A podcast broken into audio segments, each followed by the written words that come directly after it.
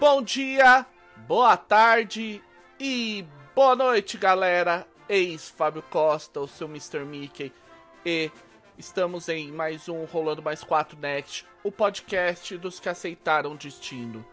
Esse é um episódio diferente, é um episódio especial, tanto que ele tá, digamos assim, numa contagem quebrada. Esse é o nosso episódio 4,5 para encerrar a parte sobre a criação de personagens em Fate e poder passar para a parte sobre as, algumas regras mais complexas. Para isso, esse episódio visa mostrar alguns exemplos de criação de personagens diferenciadas. No caso, os cenários escolhidos são Los Freds, onde faremos mais um personagem, assim como já tivemos o Alberdin, o Coelho Branco. Nós vamos ter Maestrina Regina Orlana, que é a bruxa má, entre aspas. Vamos fazer um personagem seguindo as orientações de True Rocketers, que não utiliza nenhum tipo de perícia, só utiliza aspectos e façanhas. Vamos criar um personagem para Masters of Undar, que ele utiliza feito acelerado e tem algumas regras meio aleatórias. Vamos utilizar Good Neighbors, onde vamos criar uma dupla de personagens do cenário, que é normal, um personagem humano e uma fada que são interconectados.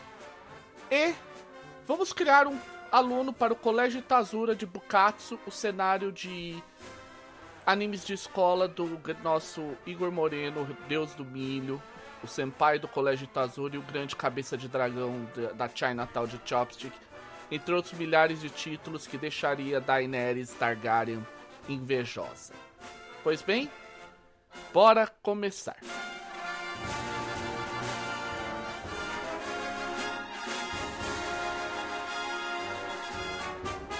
Uma coisa importante que vamos fazer é, nós vamos dar algumas explicações sobre os cenários diferentes, mas vamos evitar aprofundar como fizemos no caso do Albertine.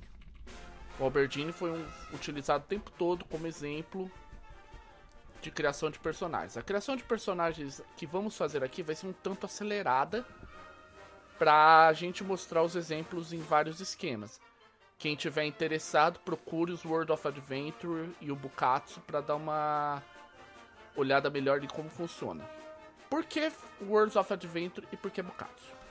Worlds of Adventure ele, ele é pago quanto você quiser na Drive Thru RPG. Embora esteja em inglês, vamos mencionar todas as regras em português aqui. E a grande vantagem é quem quiser dar uma olhada melhor pode buscar na Drive Thru RPG sem nenhum pagamento adicional. Jabukatsu, ele foi lançado pelo Igor Moreno, o deus do milho, do aí do Space Dragon, Chopstick e outros cenários, como parte do financiamento coletivo do da tradução do Fate para o Brasil. Então, quem participou do financiamento conseguiu, pegou ele de graça, e quem não participou, ele é bem barato e compensa muito. É um dos módulos mais divertidos que eu já vi para Fate em todos os tempos. Beleza? Então, bora começar.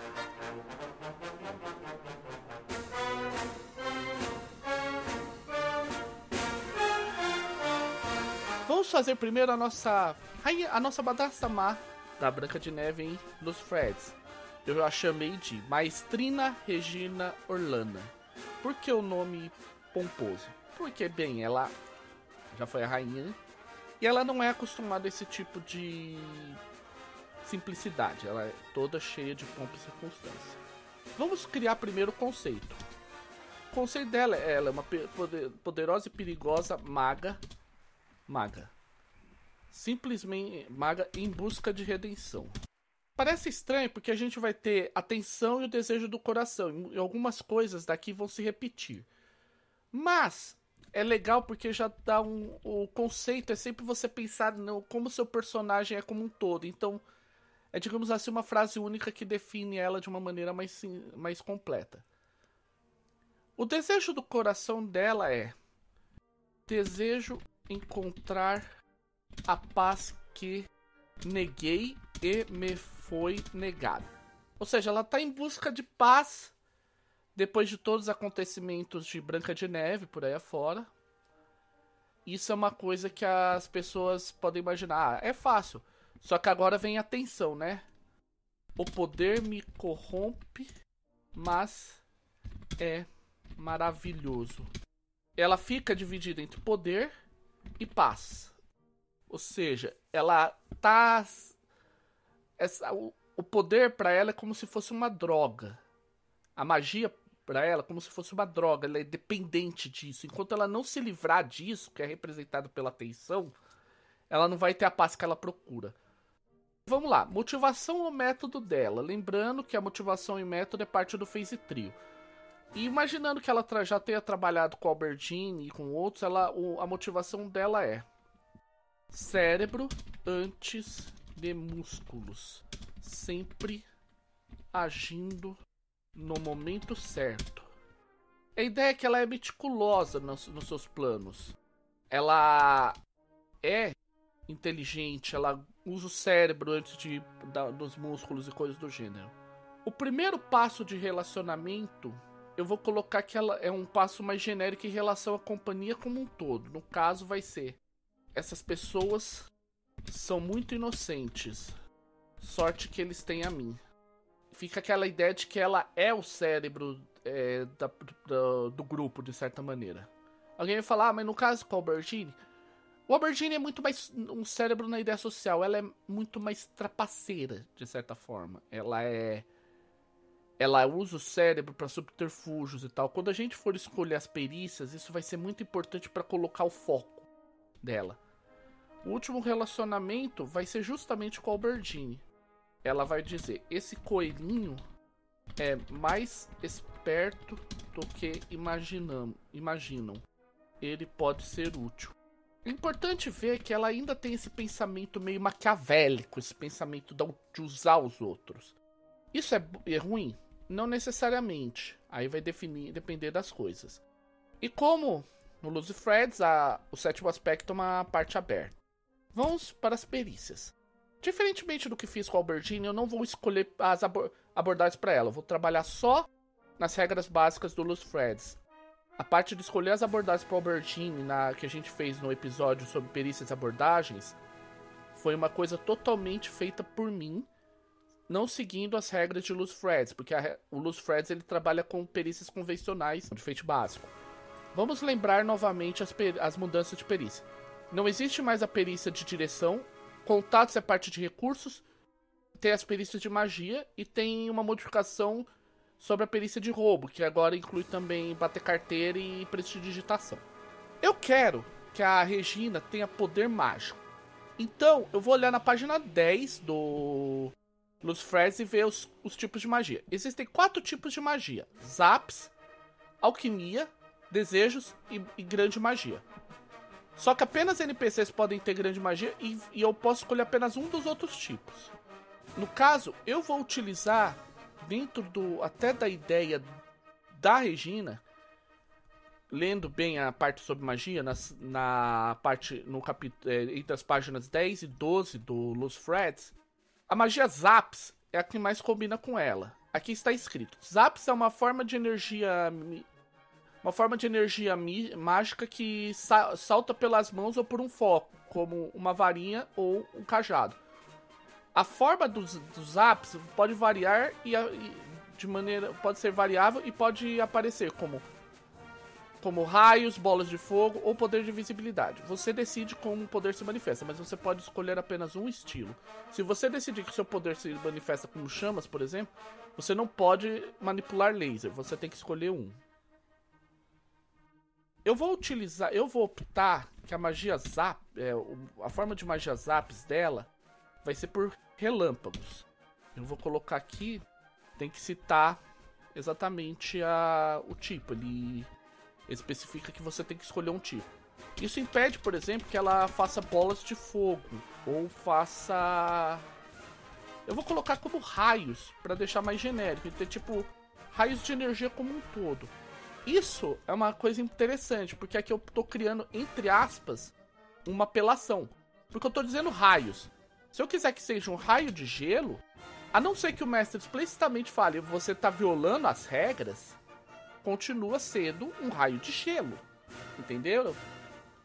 Em seguida, eu vou colocar como perícias a vontade de, dela e os conhecimentos, para reforçar a ideia de que ela se baseou em que ela aprendeu tal para fazer as magias. Lembre-se daquilo que a gente falou quando a gente falou da pirâmide de perícias.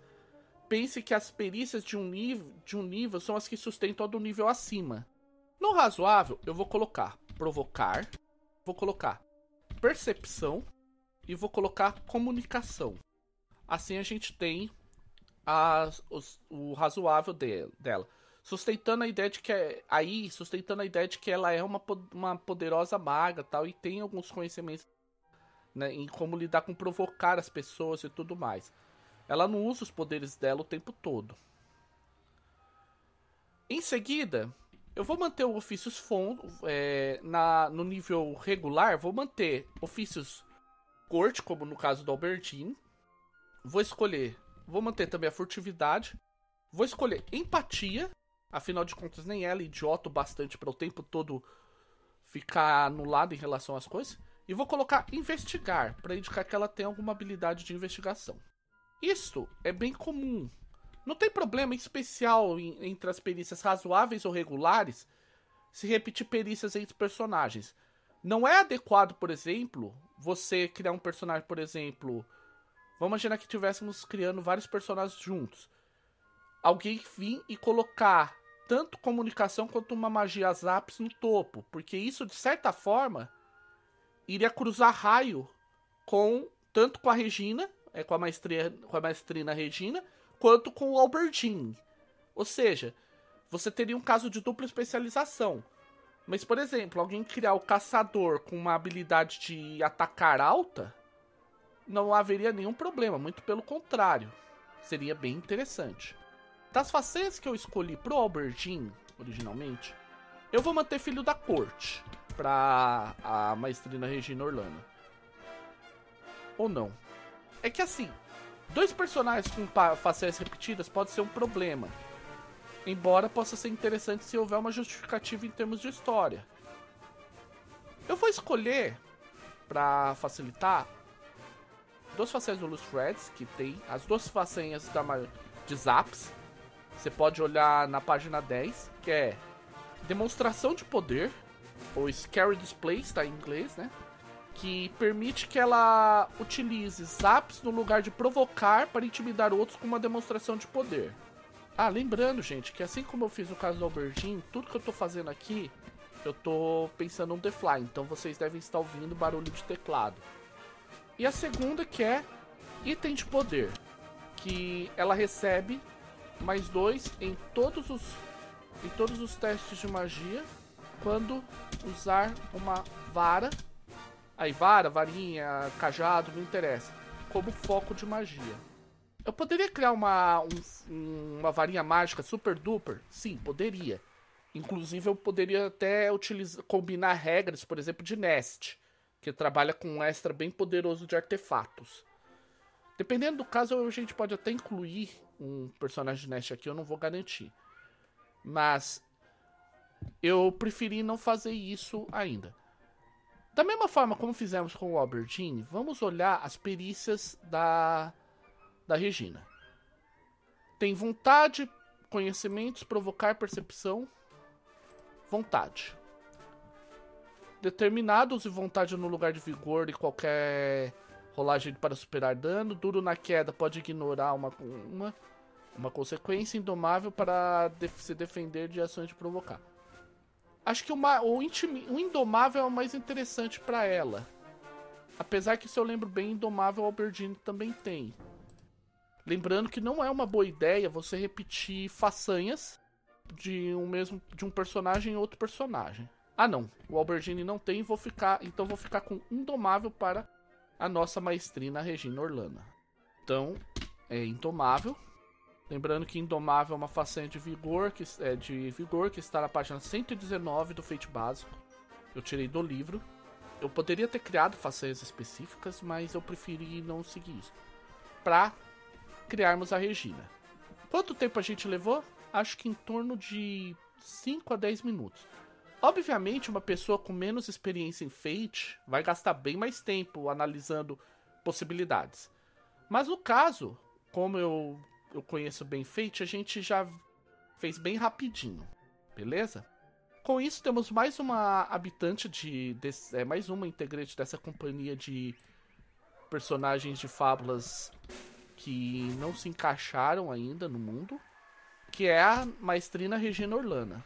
Provavelmente uma rainha má que está procurando redenção.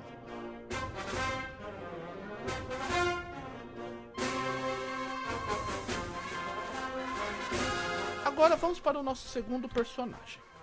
O nosso segundo personagem vai seguir as regras de Three Rocketeers. Qual é a principal diferença de Three Rocketeers para os jogos do Fate, em geral? Three Rocketeers, ele não utiliza perícias, ele trabalha com personagens apenas tendo aspectos, porque a regra do Three Rocketeers para rolamentos funciona assim. Você conta o número de aspectos que trabalha a favor daquela situação. Se você tem para cada um, você soma mais um. E você também pode ainda invocar aspectos ou forçar aspectos normalmente, como no Fate. Mas para determinar o nível básico que você vai usar para rolamento, você utiliza o nível da o nível normal. É, você soma quantos aspectos é, se aplicam àquela situação. Eu tô anotando aqui. O True Rocketeers ele tem são cinco aspectos, só que eles são totalmente com nomeamento específico, exceto a dificuldade.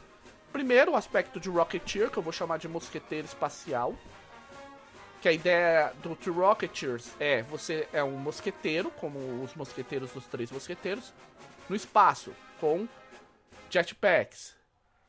Então vira um Rocketeer em inglês. Em português eu vou traduzir como mosqueteiro espacial. Então temos o mosqueteiro espacial, temos a dificuldade, temos a perícia de o aspecto espadachim, que ele diz sobre o estilo de luta seu, como é que é o seu estilo de luta e por aí fora. Você vai ter como diferenciar o seu estilo em relação a pessoas que têm outros estilos por esse aspecto. Eu vou. Depois a gente vai colocar. É, ter o aspecto de família. O aspecto de família ele representa como ele lida com questões de família, de honra, de virtude e tal como é a sua linhagem e coisas do gênero. E um último aspecto, que é um aspecto livre que indica o, um, um comportamento geral do personagem. Eu chamei o nosso mosqueteiro, é, nosso mosqueteiro espacial de Pierre Louvertin e vamos começar a criar. Esse primeiro aspecto ele define a história e o status do personagem como um mosqueteiro espacial. No caso, como eu imagino que o Pierre ainda está começando, como mos mosqueteiro, eu vou escolher que, o que esse aspecto é alguém em busca de seu lugar e de se provar. Isso vai dar muitas oportunidades para ele buscar batalhas e tal, mas pode ser usado para indicar que ele está sendo inconsequente e está sendo negligente com hierarquias. Lembrando sempre, aspectos não são positivos ou negativos, eles apenas são. A dificuldade. Embora sendo heróis, todo, é, todo mosqueteiro ele tem, seu, tem seus problemas, que, tem um problema que o humaniza. O seu problema vai trazer drama e tensão para o jogo. Portos é conhecido por sua natureza é, pomposa, é, por sua natureza falastrona, e Aramis por nunca dizer não para o romance. O Pierre, eu imagino, até porque eu vou mostrar mais pra frente, que é não consigo me encaixar. Isso tem um motivo que eu vou explicar mais pra frente, que é na história dele. Espadachim, ou em inglês wordplay. Esse aspecto ele vai descrever qual é a tech, é como o personagem lida com o fato, qual, ele descreve de maneira narrativa o, a, a forma de, de luta dele. Seria mais correto, forma de luta. Eu chamei de espadachim bem em cima da hora. Eu vou chamar, eu vou co colocar como aspecto aqui a ideia de técnicas aprendidas de, de monges de muito distante, de planetas distantes. A ideia aqui, por incrível que pareça, é colocar um personagem que na verdade ele é um pouco mosqueteiro, mas tem um lance um pouquinho Lobo Solitário, um pouquinho o próprio caso do Musashi. Não que ele seja aquela coisa seriona tal, mas ele tem técnicas que são muito poderosas em determinadas situações e que não são técnicas comuns às técnicas dos, dos demais mosqueteiros espaciais. É isso que pode ajudar ele a se firmar. Por outro lado, são técnicas que podem ser consideradas por alguns como desonrosas, ou seja, vai colocar ele em crenca. Família. A linhagem de, de um é, de alguém é de suma importância no Império Interestelar. Existem numerosas, é, várias vantagens em ser de sangue nobre, mas oportunidades existem para, é, para plebeus de sangue de bravura e perícia. Os, é, a realeza e as classes, é, e as classes proletárias possuem de, diferentes perícias devido ao seu crescimento. Enquanto Aramis veio de uma casa nobre empobrecida, os parentes de Portos eram é, ricos mercadores. Eu vou colocar que a família de, do Pierre, ela é, é uma, ele tem, ele é uma, ele vem de uma família espalhada pelos quatro, pelos quatro cantos do Império Interestelar. O Império Interestelar é, um, é parte do cenário dos, do True Rocketers. É basicamente, digamos assim, a, entre aspas, Europa espacial do cenário. para usar um termo bem rudimentar.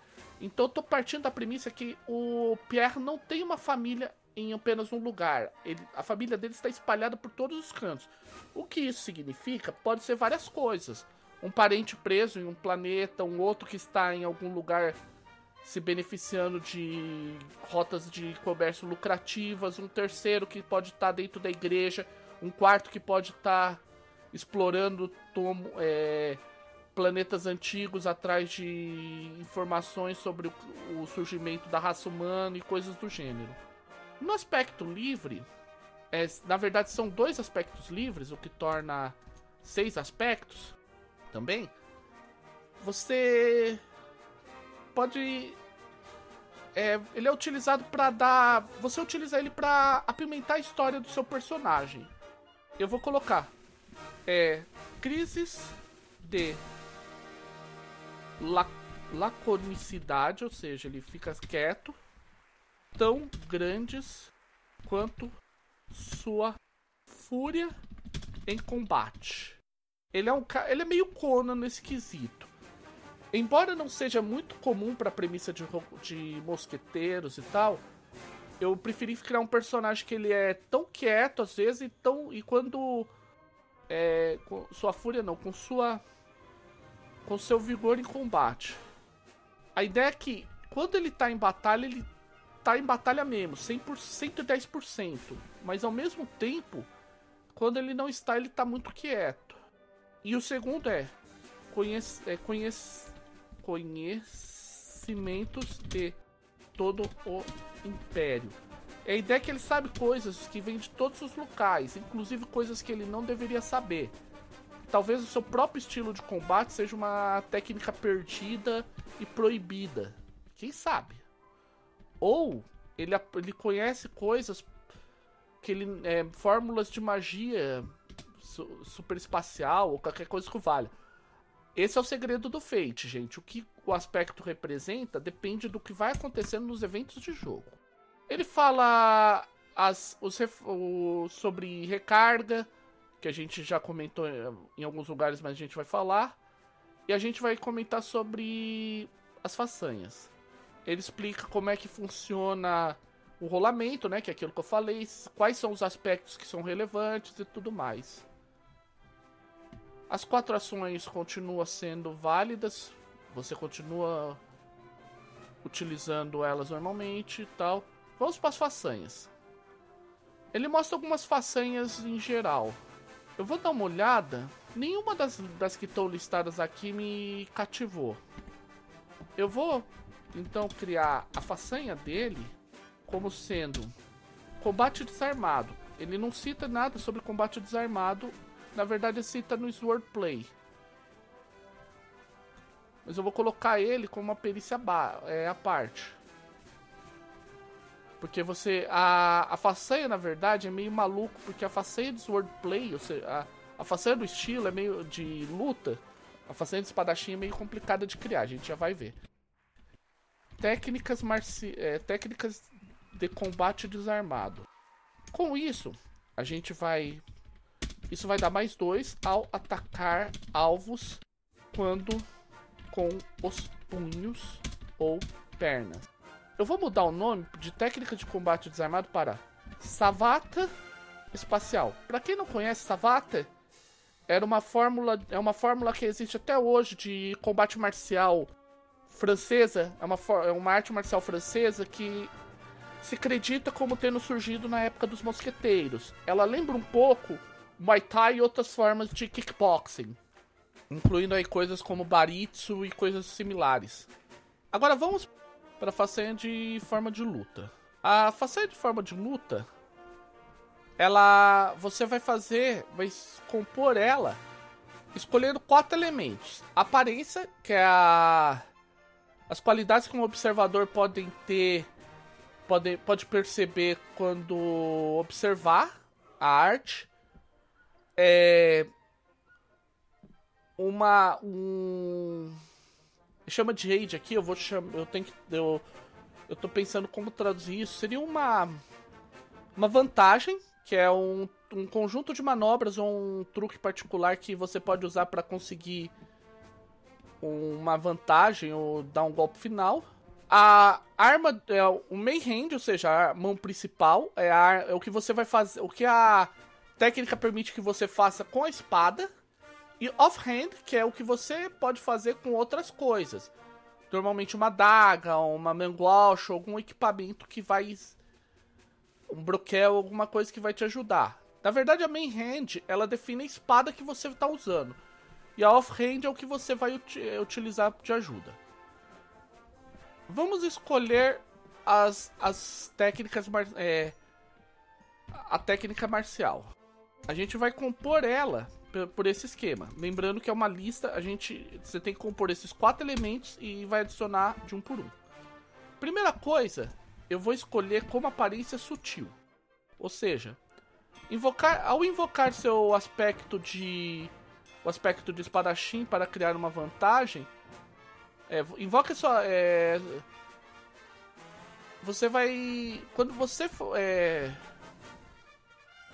ao utilizar seu aspecto de espadachim para criar um subterfúgio, recebe mais 3 ao, lugar, ao invés de mais 2. Na verdade, assim, ao invocar o seu aspecto de espadachim para criar um, um subterfúgio ao invocar seu aspecto de espadachim para criar um subterfúgio, no caso uma ação de criar vantagem, recebe mais 3 ao invés de mais 2. Aí a vantagem. A vantagem eu vou escolher preciso. É uma técnica que ele é muito precisa. Eu tô pensando nele, como é, a gente colocou a o aspecto do espadachim como sendo uma coisa vinda de monges de planetas distantes.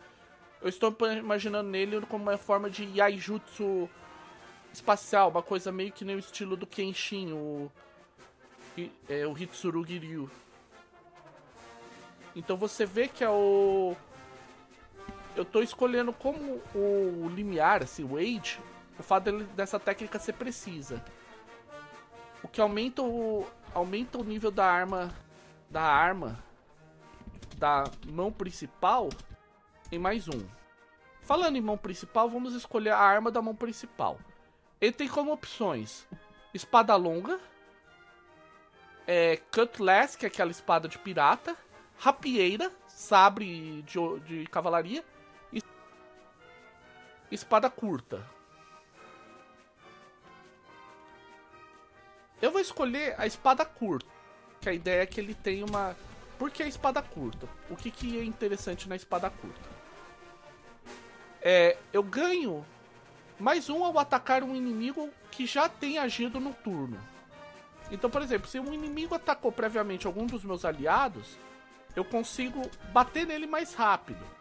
Isso para quem pensa em Aijutsu parece uma coisa bem interessante. Aí a off-hand, ou seja, a mão vazia.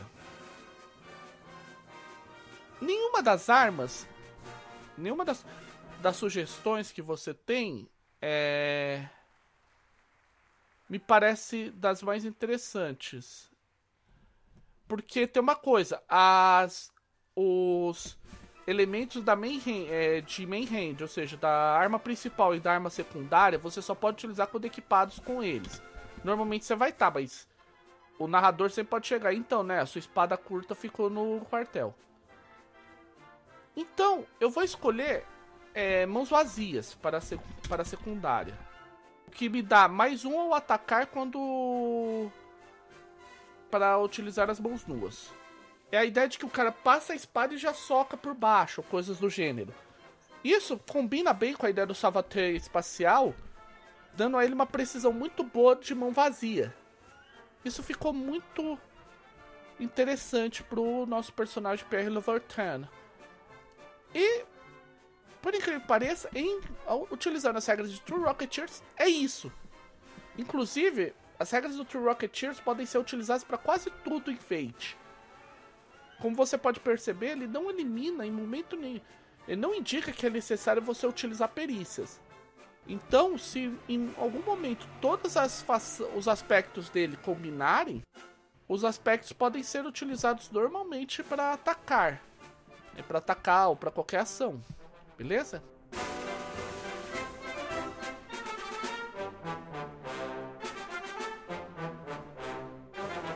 próximo personagem vai ser um personagem utilizando um dos queridinhos da galera do Fate, que é Masters of Undar. Masters of Undar tem uma grande vantagem, ele é bem, feito, ele é bem basicão em relação ao Fate acelerado. O que, que é uma coisa interessante? Olhando na página 6, ele tem criar a bioforma. Primeira coisa é que você cria o tipo de forma que você quer que o seu personagem tenha. Isso vai oferecer para você o ele vai ajudar você a definir qual vai ser o seu primeiro sua abordagem normal, sua, abordagem mais, mais útil. Vamos definir. Eu você pode utilizar o rolador, né? Ele tem alguns roladores de aleatórios, mas eu não vou utilizar ele. Eu já tenho mais ou menos um conceito que eu quero pegar, então eu estou optando por ser um um Beastman no um Beastman que depois eu vou rolar no, na tabela de, de, do reino animal. Eu quero, é, como eu não quero rolar, eu vou direto no que me interessa. Eu vou buscar um. No caso, eu quero um. Eu vou, vou querer um mamífero ou um pássaro. Eu tô escolhendo um, um, roedor e no caso vai ser um coelho. Eu vou escolher um, escolher um coelho. Isso define para mim que a abordagem mais mais importante para mim vai ser esperto. Então, eu já venho nas minhas abordagens e defino esperto como mais 3. Seguindo adiante, ele, ele, dá uma, ele sugere algumas classes, ele dá algumas sugestões pensando assim para quem vem de D&D, classes que de personagem, aquele conceito mesmo classe, zona de básica. Olhando os que tem esperto como bom, eu posso pegar na tabela principal um mago, a partir da ideia que eu seja um mago. Na tabela secundária que eles sugerem, ele dá a opção de ser um caçador de recompensas. Eu vou pegar, vou ficar na tabela básica de um mago. Ele sugere, aí ele já dá meio que uma distribuição. Ele põe cuidadoso e sorrateiro como os razoáveis, os regulares, rápido, ágil e estiloso, e sobrando poderoso como o, a nossa, o nosso medíocre. Curiosamente, com isso eu já defini as abordagens, mas não defini nenhum aspecto ou façanha, certo? Então, começa com os, com os aspectos. Vamos começar os aspectos, que é o passo seguinte. O primeiro aspecto é o conceito, como no caso do. no conceito do, do feito básico. Eu vou pegar. Agora eu, eu tenho que definir. É, qual tipo de. No conceito, eu tenho que indicar qual é a bioforma do personagem. Então, qual a classe é a bioforma. No caso, um mago. Que eu vou chamar aqui de Usato. Que é um homem coelho. Beastman. Então isso já definiu e já def é, um, um Usato. Eu vou mudar um pouco para não utilizar só mago. Eu vou colocar um Usato estudioso de runas.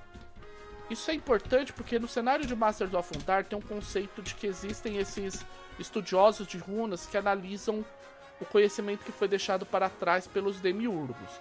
A ideia do Masters of Undar é basicamente você num esquema estilo He-Man ou Duna ou John Carter de Marte. Havia essa civilização extremamente poderosos, os demiurgos, que desapareceu, deixou para trás o mundo por algum motivo, ninguém sabe se eles morreram, se sumiram, o que, que aconteceu.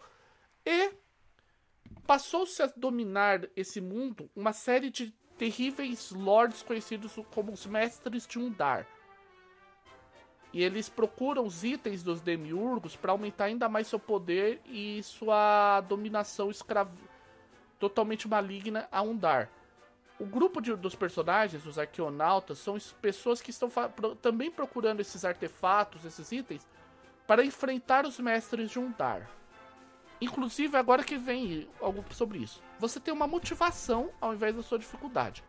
Da mesma forma como no Lose Friends, essa motivação no Masters of Undar quer dizer o que, que você quer. Então, o nosso personagem, aqui que eu, depois eu vou definir o nome, ele deseja procurar conhecimentos para derrubar os mestres de Undar. É uma coisa bem simples, mas não tem problema, porque lembrando que os aspectos, quando a gente falar de evolução, os aspectos podem mudar na, na evolução e coisas do gênero. Um aspecto pessoal, ou seja, alguma coisa que pode ligar o personagem ao resto do grupo ou algum NPC, enfim. É, ou contar uma história, uma arma pessoal e por aí fora. Esse é o aspecto pessoal. Ele não liga com os personagens com fora. É, eu vou colocar assim: meu cristal de sabedoria sempre, sempre tem o conhecimento que preciso. Quer dizer que ele tem algum tipo de artefato mágico que oferece a ele um conhecimento muito, muito superior em relação às coisas. Poderia ser várias outras coisas, mas eu vou preferir deixar assim. Aí tem um aspecto de compartilhamento. É, você, você é, no caso, eu poderia compartilhar com um terceiro personagem é, esse aspecto. Eu vou simular que existe um personagem que chamado Sarek, que é algum tipo de bárbaro, alguma coisa assim. Ele vai representar opinião, pode ser coisas fraternais, paternais, de amor, rivalidade. Eu vou colocar que o meu personagem tem uma relação paternal com esse Sarek. Ele, ele vai ele vai descrever assim: Sarek é muito sábio, mas ainda precisa se controlar. É a ideia de que ele é muito, muito mais sábio do que aparente, mas ainda precisa se controlar. É a ideia de que ele é um tanto mais, mais sábio do que as pessoas imaginam. Eu vou ajustar depois as fichas para ficar bonitinho. Provavelmente no show notes vai ficar bem bonitinho, mas no post aqui tá, vai ficar uma droga. Eu poderia colocar outros aspectos? Em teoria, sim, se o narrador permite. Eu tô seguindo o básico do Masters of Undar, então eu vou preferir não mexer em nada. A gente já pegou as, as abordagens do, do, perso do nosso personagem. Eu vou chamar ele de Li Yun é Xiang. Li Yun Xiang, o sábio do Zato. Poderia ser qualquer coisa. Eu imagino que esses usados sejam um bando de homens coelhos meio estilo Kung Fu Panda. Mas obviamente mais sério um pouquinho. Um pouquinho. Isso aí, obviamente, você pode discutir à vontade, o narrador. Escolha suas façanhas. As façanhas dele, como ele é um. Ele tem algumas, algumas ideias do, de tipos de coisas que cada um pode carregar. O, meu, os personagens, o personagem, o tipo de personagem meu, que é um Beastman, ele vai muito para as adaptações. Isso aí você olhando direitinho tá lá. Eu vou olhar as adaptações, ver se tem alguma coisa interessante. Eu vou, você tem que avaliar também porque ele dá sugestão do, das perícias, do, das abordagens que são afetadas. Pra Clever, teria cuspida, pra esperto, teria cuspida, tentáculos e só. Nenhum dos dois me agrada. Mas me agrada, por exemplo, pernas, pernas poderosas. Vamos ver do que se trata pernas poderosas. Você tem pernas poderosas que são especialmente boas para pular ou correr. Durante durante disputas ou cliffhangers, você recebe mais dois quando superar, superar ou criar vantagens por obstáculos físicos. A gente vai explicar sobre disputas no próximo podcast, no podcast do episódio 5, mas eu acho que é muito tá muito boa essa essa façanha pro personagem. Deixa eu marcar aqui pernas poderosas. Uma coisa importante, gente, quando criar seu personagem, copie as informações do livro para sua ficha. Assim você não vai precisar consultar o tempo todo. Mais dois ao criar vantagens ou superar obstáculos físicos durante disputas ou cliffhangers. Cliffhanger é uma regra adicional é, que existe no Masters of Undar que a gente vai passar por cima, inclusive no, no episódio, no próximo episódio. Então fica a dica aí para dar uma olhada. Nas nas, implement... nas adaptações não me pareceu mais nada interessante. Vamos dar uma olhada nas outras listas, porque pode ser que tenha coisas boas pro personagem. Lembrando que a gente tem que olhar pelo Clever. Eu gostei dessa aqui, que é a. Que é o Brain Twister. Que é o. É. Distorcer pensamentos. A ideia disso é que você pode atacar diretamente o alvo usando a sua perícia, a sua abordagem esperta. Se você for bem sucedido com o estilo, você pode descobrir um aspecto do adversário com uma invocação gratuita ao invés de obter um boost. Não, eu acho que eu vou pegar uma outra coisa, até para combinar o fato dele ter um lado de mago. Eu tava vendo isso, mas tem a manipulação elemental. Manipulação elemental, eu nem vou descrever muito, porque eu conheço, já conheço bem Masters of Undar, e manipulação é, material, gente, é tipo dobrar elementos de Avatar a Lenda de Ang. Isso combina muito com o meu personagem. Então, ele recebe mais dois ao criar vantagens de maneira de é, ser, ao criar vantagens sendo esperto ao manipular os elementos desde que exista uma quantidade abundante do mesmo. Perceba que ele não consegue criar elementos, ele tem que ter a presença dos elementos. Consegue atacar se o elemento estiver presente. É porque tem uma regra sobre desarmamento para o Masters of Undar que, que no caso permite que ele ataque se ele tiver os ele o, o elemento próximo. No caso, os ele eu vou escolher dois elementos para cobrir os, as. É, eu vou escolher dois elementos, pois assim eu cubro as façanhas que faltam. E não tem muito mais pro meu personagem nesse caso. Eu vou escolher o elemento do ar e o elemento da, da água. Ar e água por. Ar, sem nenhum pensamento estratégico, simplesmente porque eu acho legal. Então, temos criado o Li Xiang, Li Yunxiang, o sábio Zato de Masters of Undar.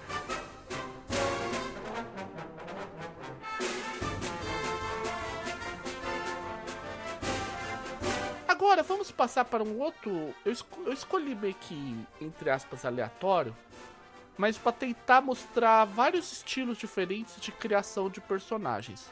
No caso, eu escolhi um outro cenário que é Good Neighbors o Good Neighbors tem uma coisa engraçada, que cada jogador é, cria dois personagens, que é um humano e uma fada. Ele dá, diz aqui a premissa básica. Você vai escolher três aspectos para o seu personagem, um conceito, como uma profissão, uma dificuldade e uma motivação.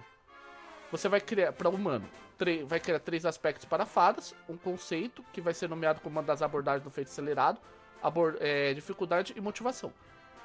Aí você vai definir outros dois aspectos é, que vão linkar os dois personagens. Um aspecto do relacionado ao ao, persona ao personagem fada e um relacionado à comunidade onde o personagem vive. Aí, para o personagem é, que vai ligar com outro personagem humano, de outro jogador. Você, para o personagem fada, você vai criar um aspecto de vizinho e você vai escolher um aspecto de corte. O aspecto de vizinho liga ao personagem humano seu e o aspecto de corte é o personagem fada de outro jogador. Seu humano é, precisa ter três aspectos. É, três, três seus aspectos precisam humanos precisam ser nomeados como profissões. Aí você vai atribuir um nível de ótimo para o conceito, dois para é, razoável para outra profissão e regular para a terceira. Para a fada, você vai escolher, você vai precisar que três aspectos incluam uma abordagem. Você vai fazer basicamente a mesma coisa. Você vai escolher três façanhas que Pera aí. Pra cada personagem você vai conectar. Vai escolher três. É, três facetes conectados e você vai dividir o pool de recarga. Vamos lá. Vai ficar mais fácil a hora que eu resolver criar personagem. Aqui foi um problema de eu ter escolhido isso, mas vamos lá. Acontece. Eu vou escolher, vou colocar aqui aspe aspectos humano, conceito, dificuldade, motivação, povo gentil, que é o folk, e o último aspecto que, de, dos humanos, que é comunidade. Cês, assim como no caso do Two Rocketeers, o Good Neighbor, vocês devem ter percebido pela descrição rápida que eu dei, que você não utiliza o conceito de. Você não tem abordagens ou perícias, você vai utilizar baseado no nível. Então vamos lá. Pra fada, a mesma coisa. Conceito, dificuldade, motivação, vizinhos que são as, é, o, as pessoas normais, e corte. Vamos começar com o humano. O meu personagem humano vai ser um fotógrafo investigativo profissional. Existe um lance que no Good Neighbors é a ideia de que existe uma uma grande empresa que está detonando tudo, inclusive o mundo das fadas. E você vai enfrentar essa grande empresa comunista pra caramba, mas bem, não sou eu que criei o cenário, então não me culpem, apesar de eu gostar muito desse cenário justamente pela premissa. Como a gente é, viu, o conceito tem que nomear, tem que indicar, tem que, ele tem que indicar uma profissão. E ele vai ser ótimo. Mais quatro. Então eu já marquei aqui que ele é um fotógrafo, vou até, vou até deixar ênfase em fotógrafo. Então, tudo que ele. É, em fotógrafo investigativo, ou seja, tudo que ele precisar fazer que se aplique à ideia de um fotógrafo investigativo, ele vai rolar mais 4. Beleza? A dificuldade. Eu vou escolher um palhação que não resiste ao sorriso de uma criança. Por que, que eu coloquei isso propositalmente? Porque eu tenho que escolher outros dois aspectos para indicar profissões dele. No caso, uma delas é o fato desse cara ser um palhação. Não deixa de ser uma, uma forma de descrever. Motivação.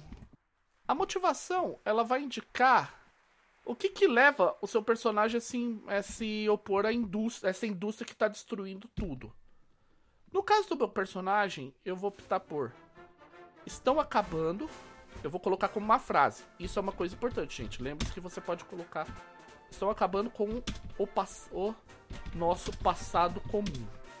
É que a ideia é que esse cara pensa de uma maneira assim, a comunidade em geral, ela tinha uma um passado, havia essas tradições que podiam até não ser tão importantes, mas ele gostava delas e a cidade, é, a indústria com suas modernidades veio e tá jogando isso fora. É uma forma até de preconceito. Mas enfim, Vamos lá, povo gentil. Povo gentil, eu tenho que ligar com o personagem fada meu. No caso, eu vou escolher o nome dele já. Tildan, que é o nome desse, dessa minha dessa fada que entra em contato com o meu personagem. Cada fada entra em contato com um humano específico. No caso, eu, é, a Tildan só conversa com esse meu personagem. É meio destrambelhada, mas tem o coração no lugar. Isso indica a ligação. A comunidade, como eu não pus mais nenhum aspecto como profissão, eu tenho que ligar essa terceira profissão ou usando a comunidade ou renomeando alguns dos outros. Eu acho que eu vou optar a comunidade. Sara e eu Vamos manter o, o clube de. Aí aqui vem a ênfase para profissão. Teatro. Não, a biblioteca. Vamos manter a. Aqui vem o, a, a ênfase a profissão. Biblioteca local a todo custo. Beleza.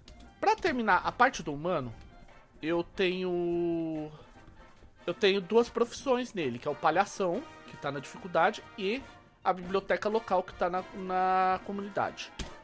Uma delas vai ficar em razoável, a outra irregular. Irregular. Eu vou escolher como razoável a biblioteca, porque ele pode utilizar para investigações e coisas do gênero. Isso deixa regular o, é, o palhação. Que é pra ele fazer coisas bobas, tentar passar por imbecil e coisas do gênero, pra escapar de locais. É uma forma. Aí vai depender de como cada um usa. Com isso, acabamos o personagem, é, o personagem humano nos aspectos. Para a fada, que no caso vai ser a Tildan, a gente já nomeou na no que a gente escreveu humano, vamos começar com o conceito dela. É um conceito de, o conceito dela tem que ser um conceito que indique uma abordagem. A abordagem que vai ser escolhida, no caso, é no mesmo esquema das seis abordagens que a gente já mencionou várias vezes de feito acelerado, inclusive no Masters of Undar. Uma pixie realmente estilosa. Eu decidi que o, estilo, o estiloso dela vai ser o mais 4. Porque assim como no caso do humano, a abordagem indicada no que está tá indicada no conceito, ela é, é um nível, ela tá num nível de ótimo. A dificuldade dela, como eu coloquei que ela é destrambelhada, eu vou no no personagem humano, eu vou enfatizar isso na dificuldade da fada. Coração no lugar, cabeça não necessariamente. Vai ser o aspecto. Lembrando, gente, nada disso está sendo combinado, previamente gravado, ajeitado. Vocês estão ouvindo o barulho do meu teclado batendo.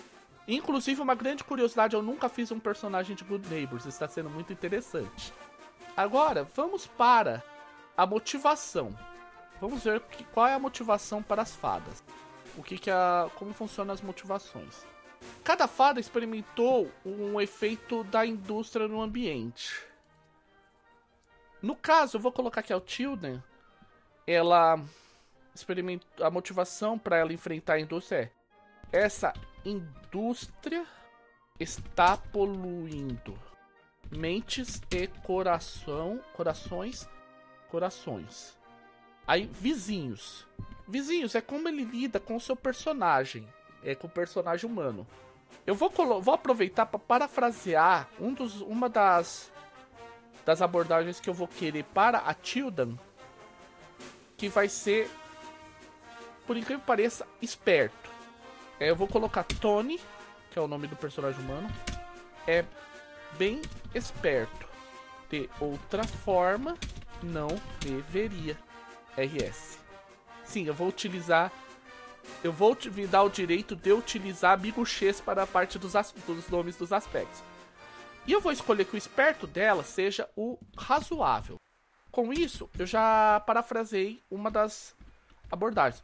Uma regra especial do Luz Freds, se, se um, para as fadas, se ela não tiver uma abordagem listada, ela simplesmente não pode testar aquela abordagem.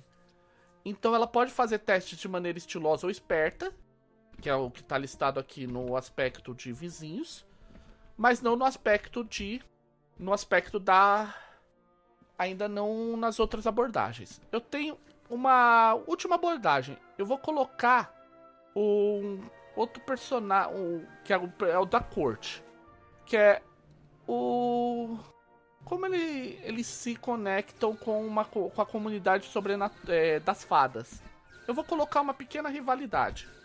Saranan é muito esquiva, muito sorrateira. Aqui eu já ponho, já parafraseio minha última abordagem.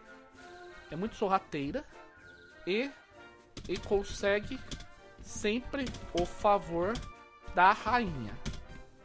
Eu já criei aqui o fato que existe uma rainha das fadas. Ou dessas criaturas sobrenaturais de Good Neighbors. E no caso, vai para regular. Então temos Tony e Tildan, que são os nossos personagens. Tony Eu vou colocar um nome que provavelmente vai dar, dar cruzamento de raio, porque essa pessoa existe, que é Don. É, existe um nome, uma pessoa com esse sobrenome, que é Do, Tony Dieterlise. Mas enfim, vale. Então temos o fotógrafo palhação e a fada destrambelhada. Já com os aspectos criados e, por, já com os rolamentos possíveis feitos. Que é. É o que ele diz aqui. Depois, para quem consultar, vai estar mais esclarecido. Em Good Neighbors, as perícias são conectadas. As facetas são conectadas aos aspectos e vêm em três formas: aspecto de, invo de invocação, aspecto de forçada e aspecto de declaração. Porque é mais ou menos assim. É como. Vamos lá. Invoca... É, aspecto de invocação. Quando você invocar o aspecto de... dessa. Com o aspecto com essa façanha, com essa façanha conectada, escolher para rerolar os dados, você também recebe mais dois a esses dados. Ao rolar esse dado. Você precisa pegar, obter o resultado do. pegar o rolamento do. Do o rolamento. Eu vou utilizar para a façanha conectada de, de invocação o conceito. Eu vou marcar embaixo numa lista para ficar mais explícito como funciona as façanhas. A façanha de invocação, no caso, vai estar amarrada ao conceito do Tony Aí a façanha de de forçada. A gente vai falar, é, a gente falou lá atrás quando a gente falou rapidamente sobre pontos de destino, o que, que é invocação forçada e declaração. Quando alguém é, compele o seu aspecto, você pode criar uma, um aspecto de situação com duas invocações gratuitas. No caso, ele pode representar determinação face ao perigo ou, ou pura sorte.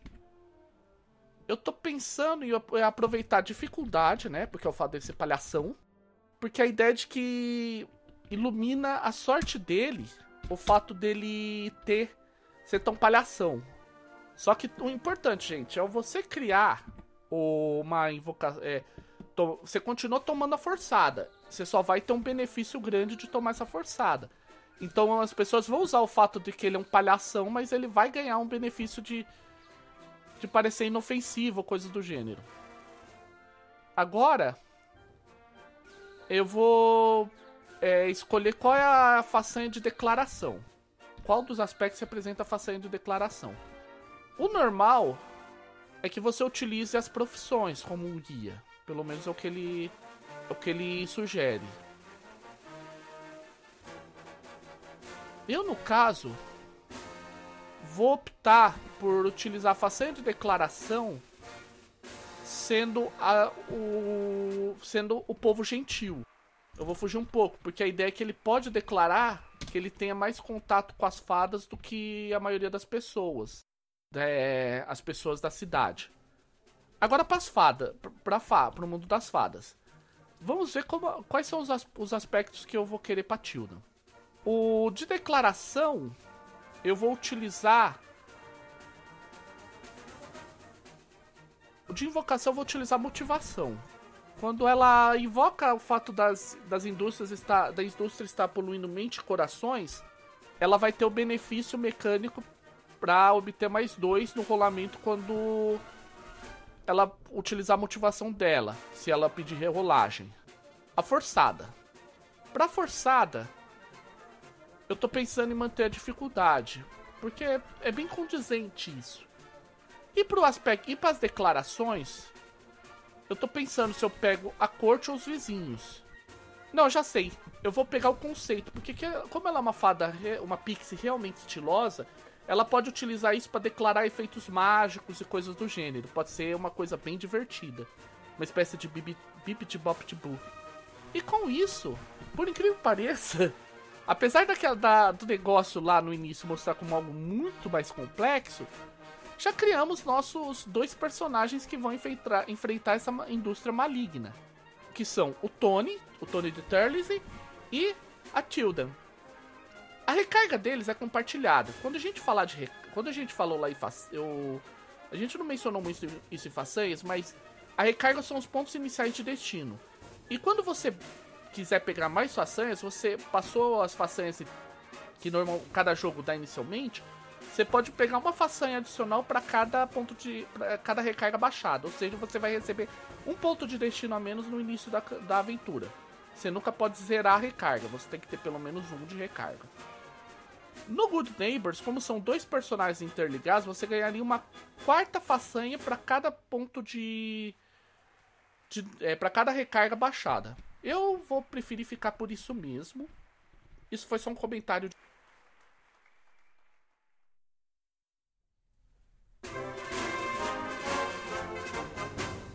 E agora nós vamos para o Colégio Tazura para encerrar esse podcast em alto estilo com Bukatsu.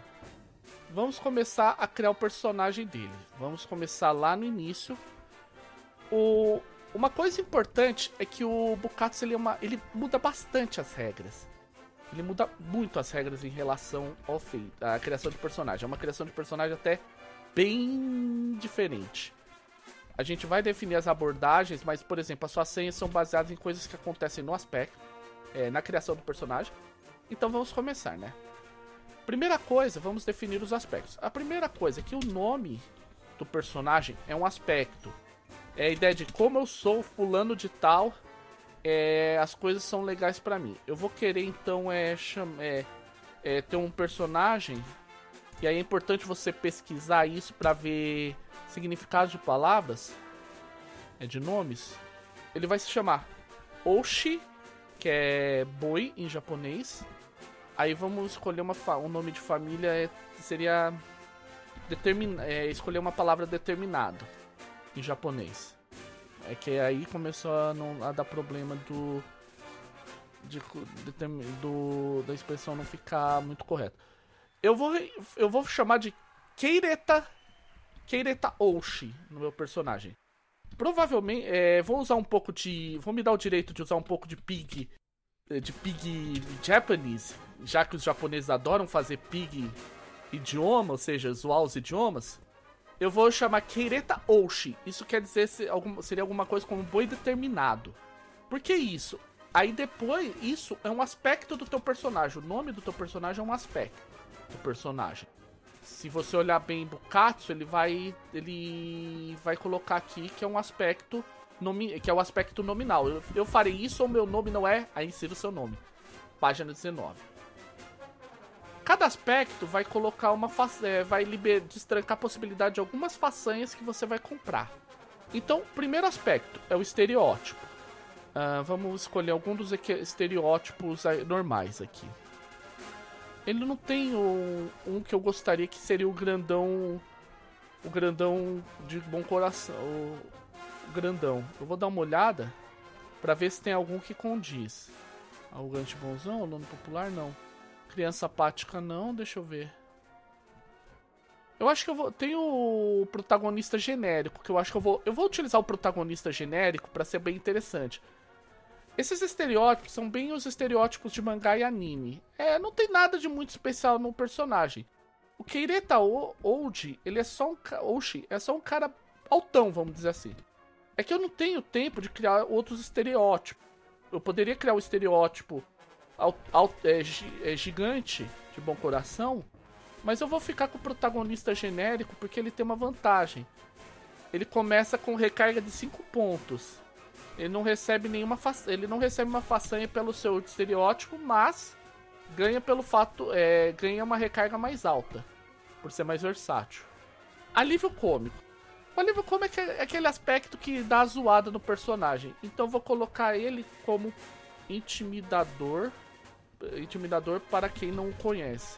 É aquela coisa do cara que ele é o cara que parece intimidador, mas no fim tem um coração enorme caras tipo Shed do Bleach ou. É, me vem muito Shed do Bleach, mas tem, por exemplo. Tem outros personagens que, que aparecem em outras séries. Eu, eu juro que agora me fugiu alguns, mas o. É tipo Shed do Bleach, aquele cara que todo mundo acha que é muito mais assustador do que ele realmente é. Vamos lá. Lema e objetivo. O lema de, do do Oshi vai ser isso é na forma de frases. Amigos, sempre cuide deles.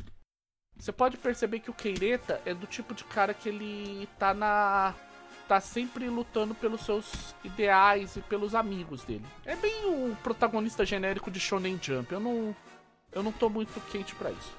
Tipo sanguíneo. Tipo sanguíneo é um aspecto bem importante para quem não conhece. Para os japoneses, o tipo sanguíneo ele funciona quase como um, é, é um, eles levam a muito a sério isso. É como é uma forma de horóscopo que eles levam a sério demais. Casamentos podem ser desfeitos ou coisas do gênero se o tipo sanguíneo não casar. Eu vou escolher para ele o tipo A, que são pessoas calmas e responsáveis, embora ser, é, embora reservadas e às vezes perfeccionistas. Eu vou colocar A e vou escolher o traço positivo e o negativo. Isso pode ser mudado no início da aventura.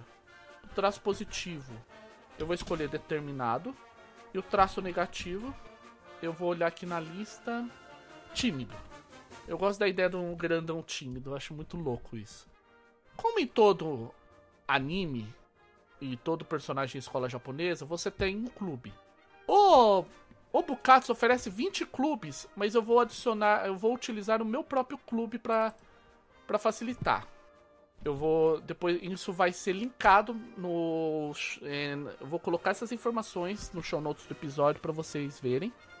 Porque o importante é que, baseado no clube, você pode escolher as façanhas que o seu personagem vai ter. Você vai ter um, um número de façanhas igual ao seu ano letivo na escola. Eu estou procurando aqui, até para incluir as informações para aqui.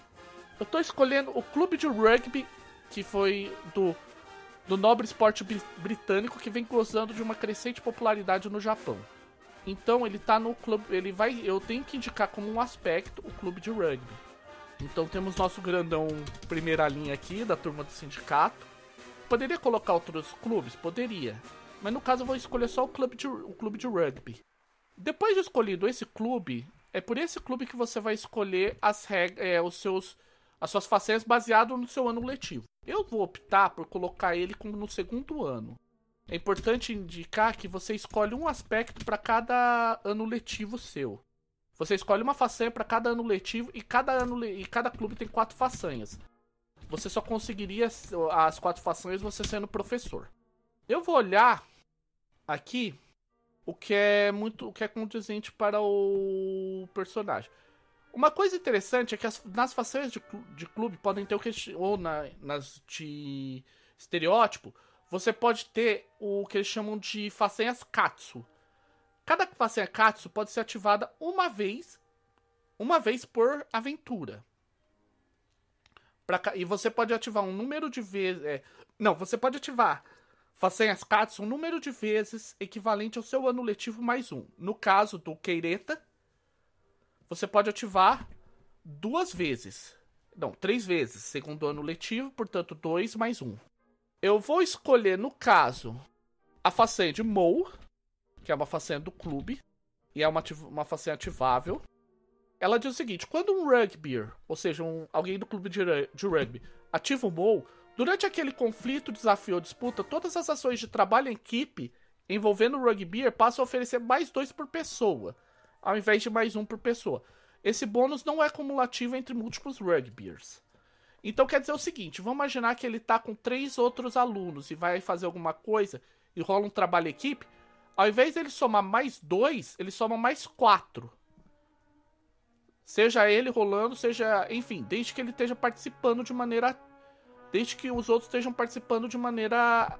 Ele ou as outras pessoas. Enfim, não pode ser por rolar por ações de criar vantagem, sim por sacrificar ações. Isso é extremamente poderoso. Porque afinal de contas, os rugbyers confiam na força de seus companheiros de equipe sempre. E o Mo é uma formação onde os companheiros de um rugbyer impulsionam mesmo contra uma barreira de personagens que tentam roubar a bola. Eu vou colocar a segunda façanha, é.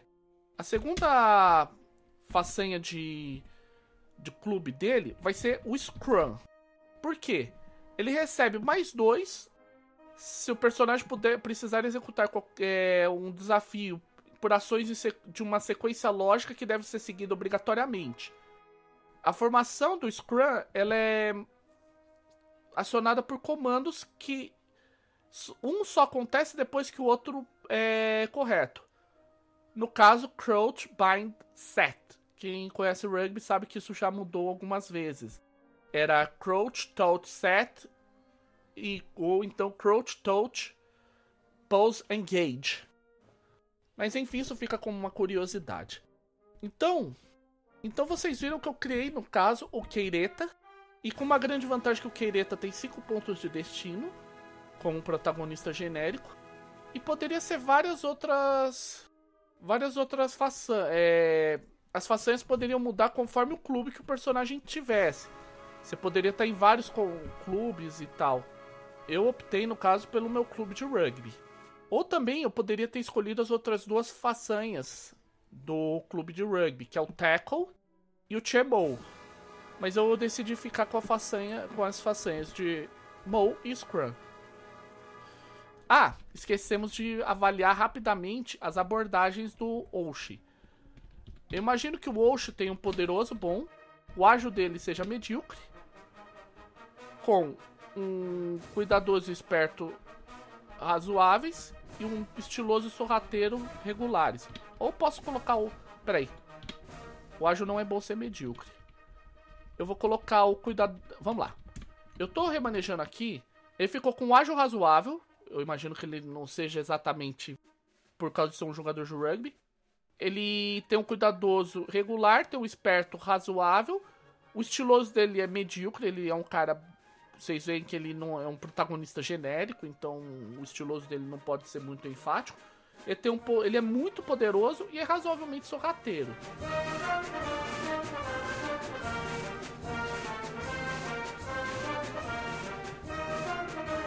Olha só, gente, esse podcast já tá bem grande e é como eu disse. O objetivo aqui era apresentar outras formas de criação de personagens. Nós fizemos cinco personagens.